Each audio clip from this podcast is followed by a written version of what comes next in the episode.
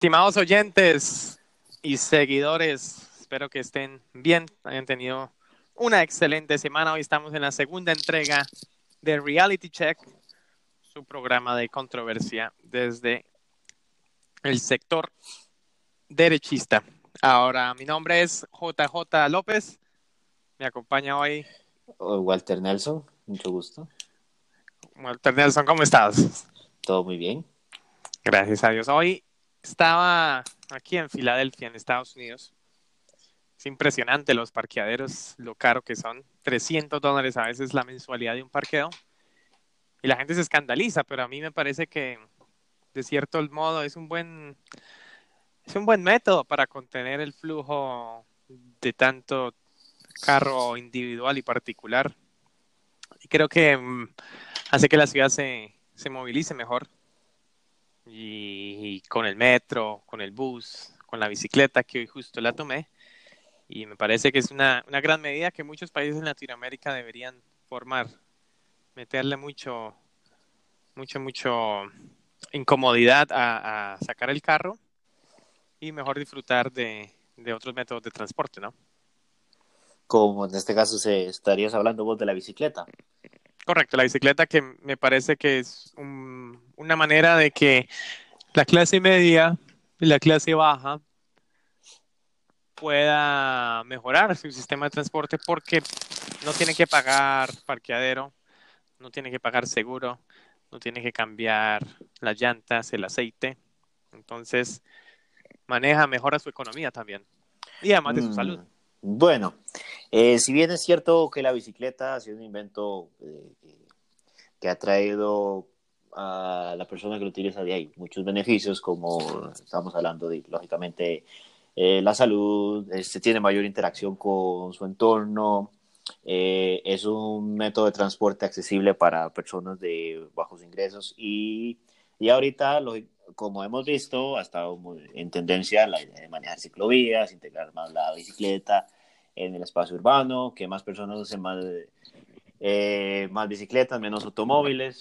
Y todo eso está muy bien, claro, eh, y como el tiempo que he tenido la dicha de estudiar urbanismo y empaparme en urbanismo, de se habla muy bien de la bicicleta pero nunca se ve el otro lado, que es las repercusiones sociales que ha traído en muchos países, en el, pues, el caso de Europa, algunos casos eh, aquí en Latinoamérica, como Costa Rica, donde de, un pronto a otro la bicicleta es la salvación eh, y la solución a todos los problemas y de repente ahora el automóvil es el problema, todos los que usan automóviles no están contribuyendo, el que se atreva a invadir una ciclovía está atentando contra el progreso y bueno, esas son una de las cosas que a mí personalmente no, no, me parece. Bueno, ahí no sé si quieres decir algo más.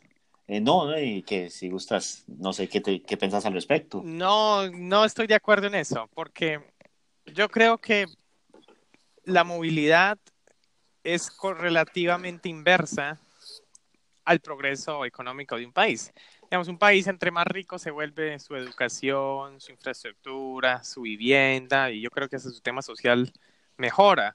Pero la movilidad es al contrario, entre una ciudad crece, entre un país crece más, se vuelve más rico, lo contrario, la movilidad se vuelve un dolor de cabeza. Y una de las grandes desigualdades que se ven es el medio de transporte, porque todo contribuyente, el hombre que es obrero, que construye casas, el hombre que maneja un fondo de pensión, que maneja un banco, todo el mundo contribuye. Y no es justo que por esa misma plata y por tener un carro, puedes ocupar todo el espacio y todo esté dedicado para ti. Yo creo que el uso del sistema público y sobre todo la bicicleta de manera respetuosa, que tenga su propio carril, su buena infraestructura, hace una sociedad más demócrata. Mm, ok, está bien, estamos de acuerdo con eso, pero ahora, ¿qué pasa cuando implementas un sistema de ciclovía donde, bueno, eh, antes de, hacer esa pregunta, este, voy a hacer un, como un comentario rápido de generalmente cómo se manejan las propuestas urbanas. Generalmente se hace un análisis, se ven los flujos, se, ve la, se hace zonificación, se ven los puntos de mayor conflicto y mm, todo eso se, eh, se une y se empiezan a, bueno, se manejan diagramas, algunos hacen fodas, otros hacen este, como se llama, el marco lógico, y de ahí sacan una, a partir de la conclusión que sacan, este, viene la propuesta. ¿Qué pasa? Muchos países este, o muchos eh, gobiernos locales simplemente se bailan todo eso y dicen, bueno, metamos una ciclovía. Y es lo que lastimosamente ha pasado aquí en San José. Eh, no se ha dicho mucho, pero si vos preguntas persona por persona, de ahí ves una ciclovía que lo que hizo fue apropiarse del espacio, un espacio que ya por eh, en sí ya estaba congestionado, ya de dos carriles pasamos a un carril y medio y tenés un e, ese espacio que le estás robando el otro carril es una ciclovía donde difícilmente ves a una persona que la utiliza. Ahora, eh, a eso es a lo que yo quiero llegar. Eh, si bien es cierto que la bicicleta tiene todos sus beneficios, de ahí tiene que haber un estudio previo. Y una verdadera campaña eh, de trasfondo que logre potenciar o incitar a la gente y de otra forma este, que atraerlas a que verdaderamente usen la bicicleta. Porque de nada sirve que vos pintes una sección de la calle de color verde y que de repente vos esperes que las personas lo utilicen. Pero, pero es que ahí está el primer paso. Porque, por ejemplo, el señor Enrique Peñalosa, de quien yo soy admirador, un grandísimo urbanista, alcalde de Bogotá a principios de los años 2000, 2001 al 2004, y ahorita alcalde de Bogotá, él peleó por los buses, por el transporte público, para que cada niño no solo tuviera acceso a la educación y a un hogar y una convivencia sana en su barrio, sino para que también pudiera llegar a un parque, llegar a un sector de recreación fácilmente. Y Peñalosa lo hizo muy bien. Le quitó espacio a los carros poniendo volardos para que no se estacionen en el carro, en el andén creó el Transmilenio, que es de hecho el sistema público más barato por fracción del mundo, y hace que un bus que, por ejemplo, tiene 80 personas, bueno, creo que exagero, pero con los buses a veces en Costa Rica que tienen... Bueno, de 30 a 80, sí, pues, dependiendo del bus. Pues en teoría ese bus debería tener 80 veces o 40 veces más prioridad que un carro, porque lleva más gente y es el bien común lo que establece Ahora casi todas las constituciones. No, déjame terminar el punto y ya te digo. Y entonces, si Peñalosa nunca hubiera puesto el volardo en Bogotá, jamás los carros hubieran respetado el, el espacio público. Y creo que en Costa Rica, si bien si hay que hacer unos estudios, hay que por lo menos empezar a que haya un espacio, porque si no hay espacio, nadie usa la bicicleta. Es como el huevo y la gallina. Ok, ahora ahí, ahí dijiste un punto. Vamos a ver, ¿qué sería más importante? ¿Un autobús donde estamos hablando de 30 personas o 10 bicicletas? ¿Qué es uno por bicicleta? ¿Qué es más importante en este caso? Bueno, el bus. Ah, ok, está bien. Eh, pero eso lo tenemos claro, pero eh, no sea como se ha visto en muchos casos, por ejemplo, vemos el caso de España, testimonio de muchas personas, eh, se ha implementado ciclovías, se ha amarrado bien, pero, y lógicamente, al igual que Costa Rica, cualquiera que respete la ciclovía, eh, tiene sus, eh, se le hace el debido proceso de, de, de, una sanción. El problema es que no estamos manejando sanciones para los ciclistas, porque en el caso de España se atraviesan en las rotondas, eh, hay espacios que son compartidos, digamos, este, que son para peatones y ciclistas. Hubo un caso muy, muy fuerte de que un ciclista eh, embistió a una señora, la señora se quebró la cadera, eh, llegaron los inspectores, ya iban, a, ya iban a sancionar a la señora, la señora lógicamente fue a juicio porque ella lo consideró injusto y al final la señora ganó, lo ganó, porque era un espacio compartido, la la bicicleta y respetó la velocidad y no le dio prioridad al peatón. Ahí estamos hablando de un caso que sí eh, eh, eh, es como debería pasar, pero ya vemos otras circunstancias donde vos, vos como automóvil tenés que tener cuidado porque aparte de que te vayan a rayar, aparte de que una motocicleta te vaya a pasar, ahora tenés vos que preocuparte por el ciclista que está a la par tuya, que vos tenés que ver cómo te lo esquivas. Sí, pero entonces vayamos y demos un paso atrás para entender la realidad política y social. Primer argumento.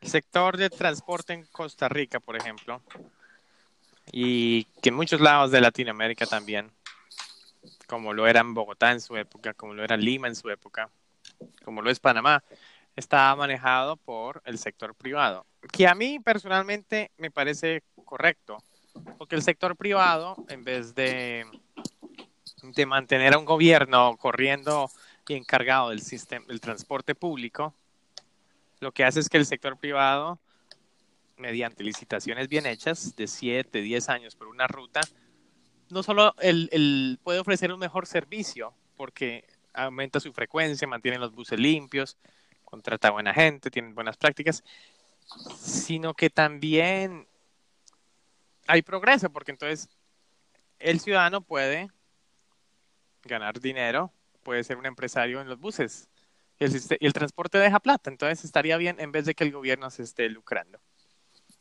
Pero el problema en Costa Rica es que los autobuseros tienen un lobby muy poderoso. Atacan mucho al CTP, que no me parece que sirve de absolutamente nada, porque uno no sabe por dónde van las rutas, uno no sabe las tarifas, uno no sabe ni siquiera cómo uno puede dar un, una retroalimentación a cada bucetero. No hay, no hay un control regulado. Y lo más absurdo es que todos los buses tengan que ir a San José. Como si San José fuera la meca todavía. Como si aquel niño que tiene que vive en Heredia y tiene que estudiar en la escuela no pudiera tener esa libertad de agarrar simplemente ese bus de Heredia a la escuela y librarse de entrar a San José. Y ese es un grandísimo problema. Y dos, es que falta un código también, como dices, de en el nivel de seguridad vial y de educación vial. Yo nunca he visto al oficial de tránsito haciendo una campaña de cómo mane se maneja una bicicleta o cómo debería ser. Entonces falta muchísimo desde, desde el sistema, desde el Ministerio de Transportes. Mm, ahora vamos a ver. Mm, si, si, vemos el otro lado de la cara, eh, si vos vas a Medellín, eh, la ciclovía está conectada con el transporte público, eh, tiene su propio carril, no interviene con la con los carriles de automóviles y se maneja un circuito muy interesante porque vos puedes agarrar el metro, del metro te bajas, agarras el, eh, el autobús, del autobús puedes alquilar una bicicleta con tu cédula y manejas un circuito. Pero, ¿cuál es la diferencia que hay entre Colombia con otros espacios? Que todos los carriles están juntos pero no revueltos. Y ahí es donde vos podés mitigar todos esos problemas que estamos hablando. Eh, problemas entre ciclistas y automóviles, problemas entre automóviles y autobuses, problemas entre autobuses y motociclistas y se vuelve un círculo vicioso que de, no parar. Pero cuando vos eh, seccionas bien los espacios y vos decís, este espacio exclusivo para tal, este es exclusivo para, para tal, y manejas una proxémica, evitas todos esos problemas. Pero cuando los integras demasiado en una ciudad que ya en sí está muy congestionada, eh, siempre van a haber conflictos. Sí. Ahora, ese punto es importante porque aquí también es que el transporte es un, un sistema también que viene de lo social. ¿Por qué digo de lo social?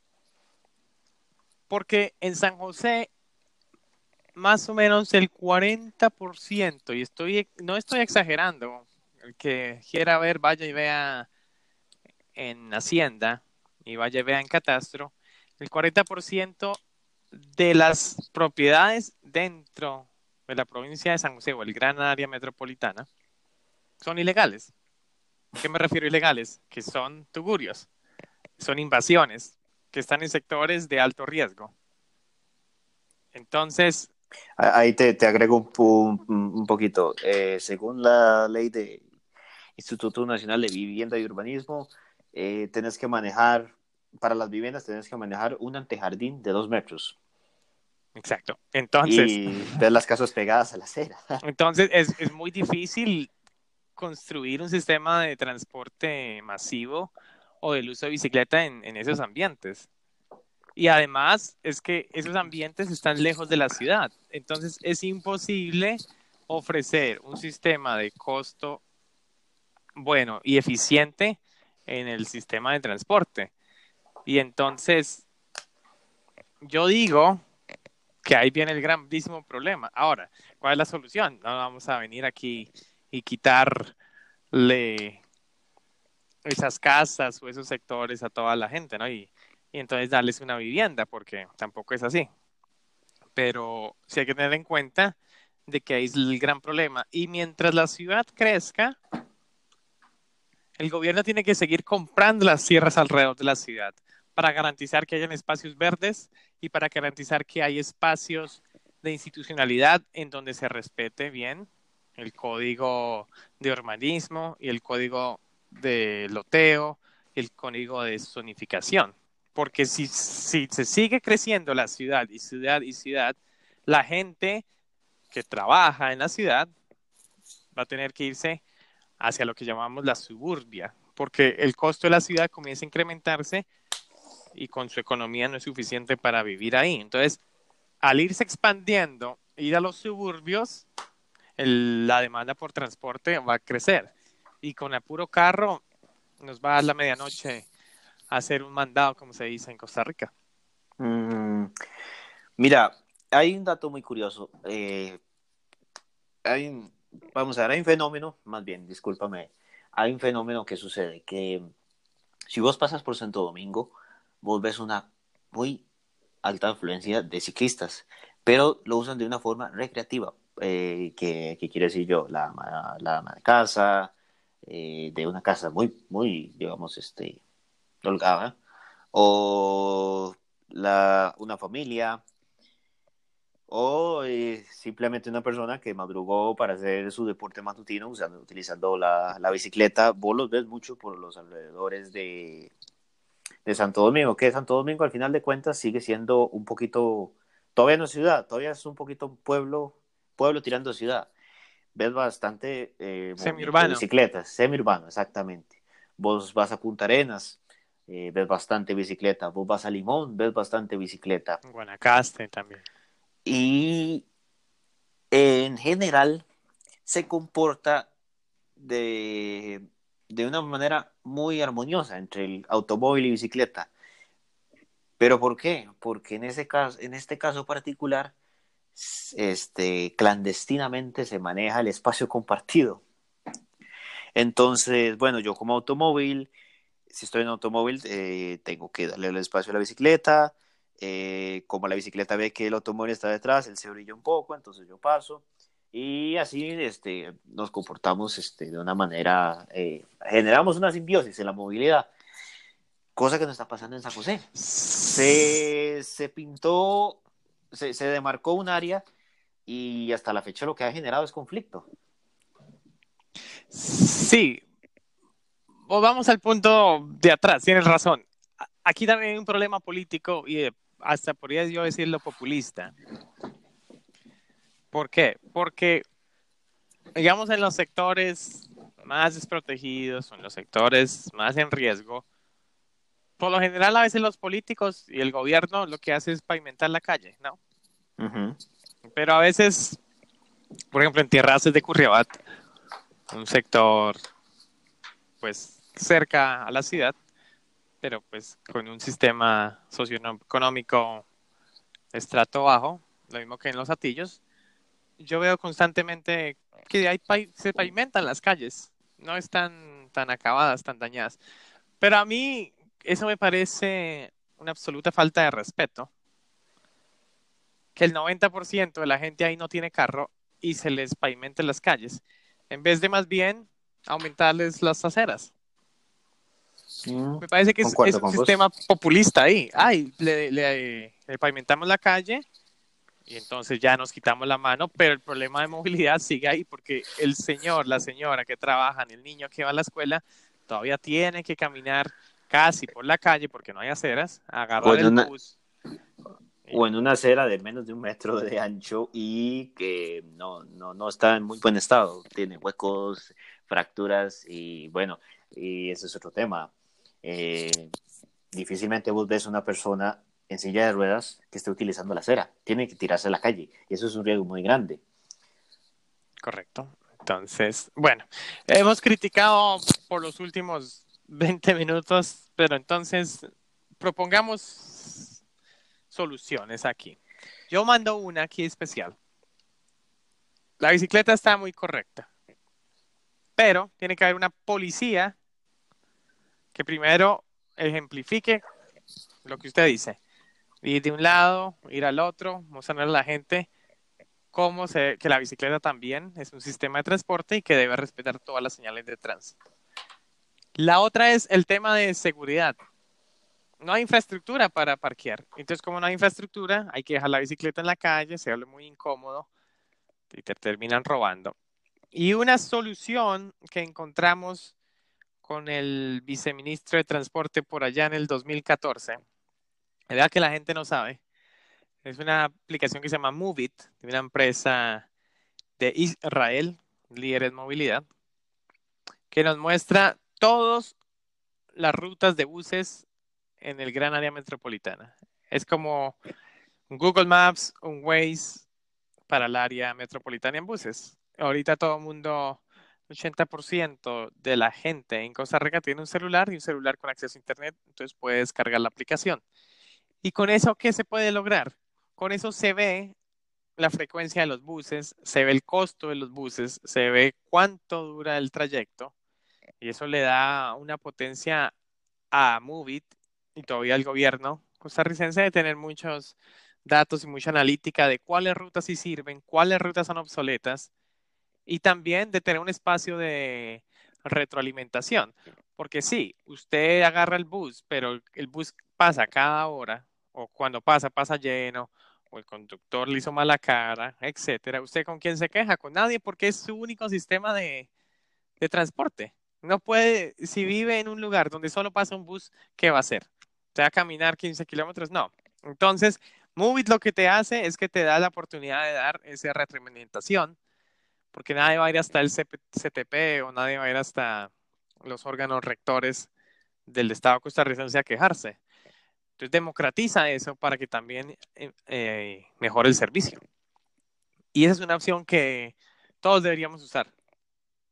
Vamos a ver, eh, como ya la ciclovía está hecha, bueno, ya no podemos echar para atrás. Entonces tenemos que ver cómo la acoplamos para que a futuro, este, como empezó mal, por lo menos veamos a ver cómo la, la actualizamos, la adaptamos para que eventualmente ahí puede llegar a ser como lo que hoy en día vemos en Medellín, en Bogotá y muchas partes de Europa. Vamos a ver. Em, si bien es cierto, estoy de acuerdo con las políticas, es importante impulsar de ahí, que manejarlo de manera recíproca. Eh, porque si bien, si, si el ciclista en muchos de los casos, y no se puede negar, a veces tiene un cierto grado de ¿cómo se dice?, de territorialidad en cuanto al espacio que él utiliza. Eh, eso, sinceramente, tiene que acabar. Estoy de acuerdo que el automóvil, al ser, al recibir menos riesgo, debe respetar y darle campo al ciclista, pero el ciclista a la vez tiene que respetar el espacio del automóvil, porque no es, no, no es lo mismo maniobrar una bicicleta a maniobrar un carro en situaciones de posible siniestro. Entonces creo que concuerdo con vos que es importante manejar eh, capacitaciones, campañas, instrucciones, reglamentos que apliquen para todos y cada uno de los tipos de transporte. Y yo personalmente, em, vamos a ver, yo me atrevería en el caso de San José, cerrar varias partes, me atrevo a decir cuatro cuadras, seis cuadras, cerrarlas de todo tipo de automóvil y que el único transporte que se maneje ahí sea bicicleta o transporte público. Yo me expando, me expando a todas las, las, las cabeceras de cada provincia. Ok, está bien, entonces tirémoslo completamente. Todo el centro lo cerramos. Sí. ¿Y qué hacemos? ¿Qué hacemos con el automóvil particular? Bueno, que rodee la ciudad. Y poquito a poco vamos mitigando eso que vos decís, que tenés toda la razón. Mm, el simple hecho que yo tenga que pasar por San José para ir a otro destino que resulta que está geográficamente a la par, eh, no, no, no puede ser. Eh, entonces, bueno, casi que con eso nos podemos volar dos pájaros de un tiro. Ya que tenemos una ciclovía, bueno, este, empecemos a mitigar el, uso del transporte particular y empecemos a migrar el transporte público, pero ahí ya tenemos que trabajar paralelamente. Todas las instituciones tienen que de ahí ya como que empezar a generar armonía. Y ahora lo que estoy diciendo suena muy utópico, pero por ahí hay que empezar, ¿no? Por ahí hay que empezar, ¿no? Correcto. Y me, atrevo a, a mandar una segunda solución. La nación, los pinos, los grandes agentes empresariales en Costa Rica patrocina muy bien al fútbol, los Juegos Nacionales, el Comité Olímpico, me imagino que también, aunque, bueno, en Costa Rica el deporte, si no es fútbol, hay que tratarse de manejarlo solo. Pero ya ese es otro tema para otro episodio. El sistema público debería crear con el sistema privado el, una red de bicicletas para alquilar, como lo hay en toda ciudad moderna. ¿A qué me refiero? A que haya estantes de bicicleta que tengan 20 bicicletas por estación, cerca quizá a los buses, cerca quizá a las universidades, a los centros empresariales, a los sitios de interés en San José. Donde la gente que no quiere tener una bicicleta, primero por el tema de seguridad, eso estaba matando la seguridad. Dos, por el tema de que no hay parqueos. Y tres, porque quizás ni siquiera en la casa tengan donde guardar la bicicleta. Pueda simplemente pagar una suscripción yo diría de unos 10 mil colones, y con eso lograr que entonces la gente pueda usar la bicicleta por media hora. Media hora en bicicleta más o menos son 4 o 5 kilómetros, que es lo que una persona en su trayecto va a recorrer. Si ya son más de 5 kilómetros, obviamente tiene que usar otro sistema. ¿Y no sería eso tan bueno, Salim?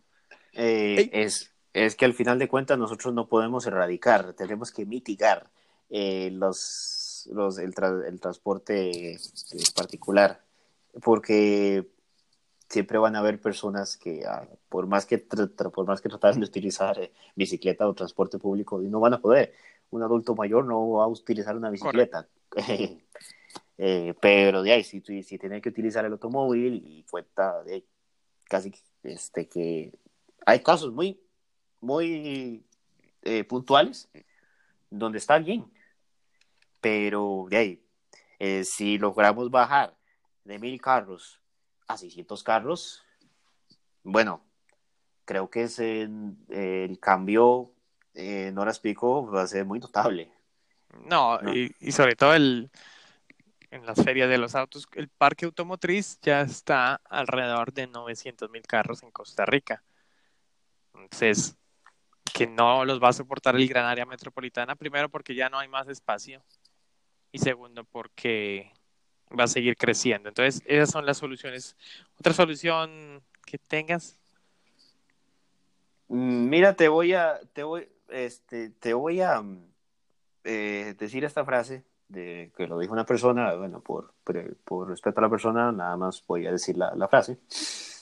Eh, no voy a decir el autor, en una ciudad de calles angostas y congestionadas de vehículos, no es lógico ni razonable instalar ciclovías por ahora. Mientras se piensa en serio sobre la solución del problema del congestionamiento, deben mejorarse transportes públicos. Ok, yo concuerdo hasta cierto punto. Estamos de acuerdo. Eh, yo personalmente siento que no es el momento para, para, para ciclovía, pero ya que está, eh, tenemos que manejar paralelamente cómo vamos mejorando las otras áreas y no solo una. No sé si con eso concuerdas conmigo. Correcto. ¿O qué piensas? No, sí, correcto. Y es lo que hemos estado hablando. De ahí. No podemos poner en un altar la bicicleta y todos los demás de ahí, que van a ver qué hacen. Porque no está, no, eso no es el verdadero urbanismo. Las propuestas urbanísticas tienen que trabajar de manera armoniosa, que uh, beneficie a la mayoría. Porque nunca vas a poder, nunca vas a poder man mantener contentos a todos. La idea es por lo menos la mayoría. Sí, esa es la gran, la gran pregunta. Eh, ya se hablará mucho ahorita de carros eléctricos, de los carros híbridos, de la restricción a las importaciones de carros usados, a las exigencias todavía más fuertes, a los estándares de emisión, eh, etcétera, etcétera, a que cada persona que tenga un carro eléctrico se le bajen los impuestos, a que tenga acceso libre a zonas restringidas, a que haya estaciones de recarga. Pero a mí, ¿de qué me sirve tener un carro eléctrico si estoy en el mismo, en la misma presa de punto A a punto B? ¿De qué me sirve a mí eso si me bajan el impuesto, si tengo que pasar todo el día buscando ver dónde parqueo? No me siento seguro en mi carro, no me siento seguro en la bicicleta.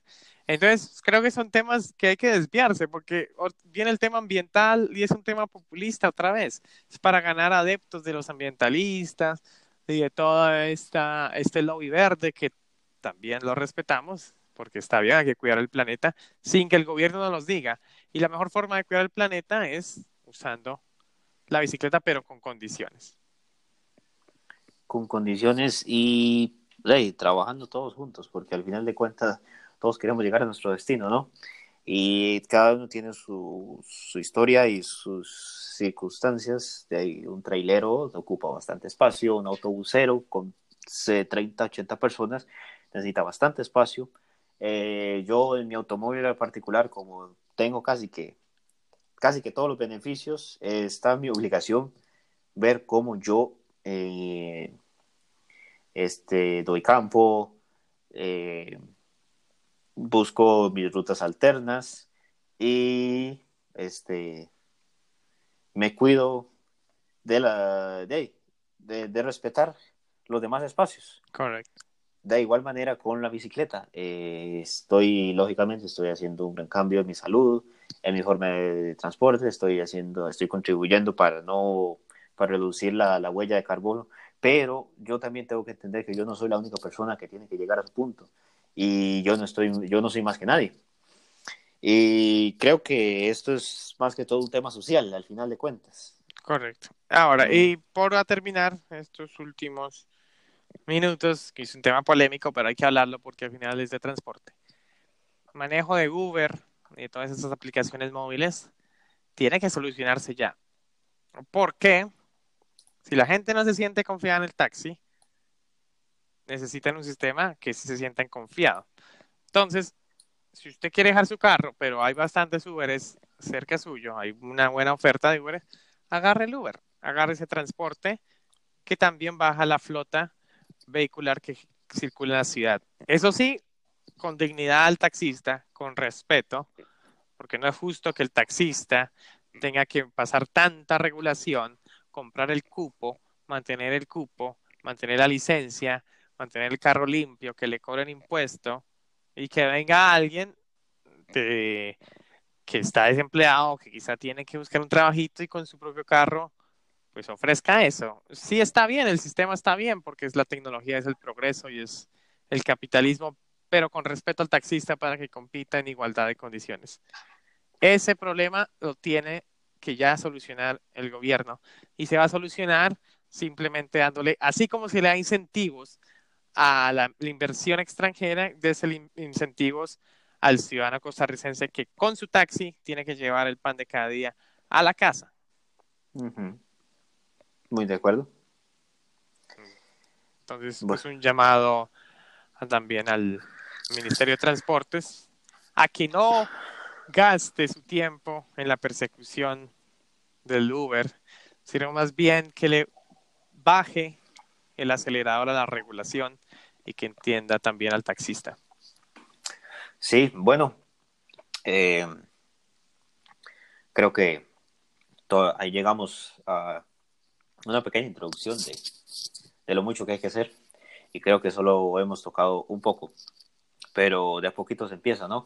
Son soluciones viables, soluciones viables, el uso de la aplicación Movit, el uso de crear estaciones de bicicleta compartidas, el uso de, de, mm. cerrar varias calles en las cabeceras de los de las provincias manejar eh, sistemas de pago ya digitales con tarjetas de pago, donde puedas utilizarlo no solo para autobús, sino para otros medios, eh, para agilizar y proteger a las personas, de, ya que sabemos que cuando utilizan este dinero físico siempre se presenta un riesgo. Correcto. Para el taxista, para el autobusero y para la misma persona. entonces, todo eso va de la mano eh, y son varios puntos que podemos atacar si se logra la verdadera cooperación, si se empieza, como decís vos, este, dejar de, presionar tanto con tanta regulación y poquito a poco podemos ver cómo la ciudad este, se, se, va moviendo, porque al final de cuentas la ciudad es, un, es, un, es como ver un cuerpo y las calles son las arterias y si las arterias están taqueadas el cuerpo no funciona bien. Correcto. Entonces, y a nivel económico, a nivel social, a nivel psicológico y a nivel de estrés. Queridos oyentes, gracias por su escucha. Esperemos que el gobierno nacional ponga un poquito de voluntad en este tema, porque aunque Costa Rica prospere, también tiene que prosperar su transporte. Perfecto. Yo soy Walter Nelson. JJ Monastoque. Nos vemos el próximo jueves en la entrega de Reality Check. Hasta luego.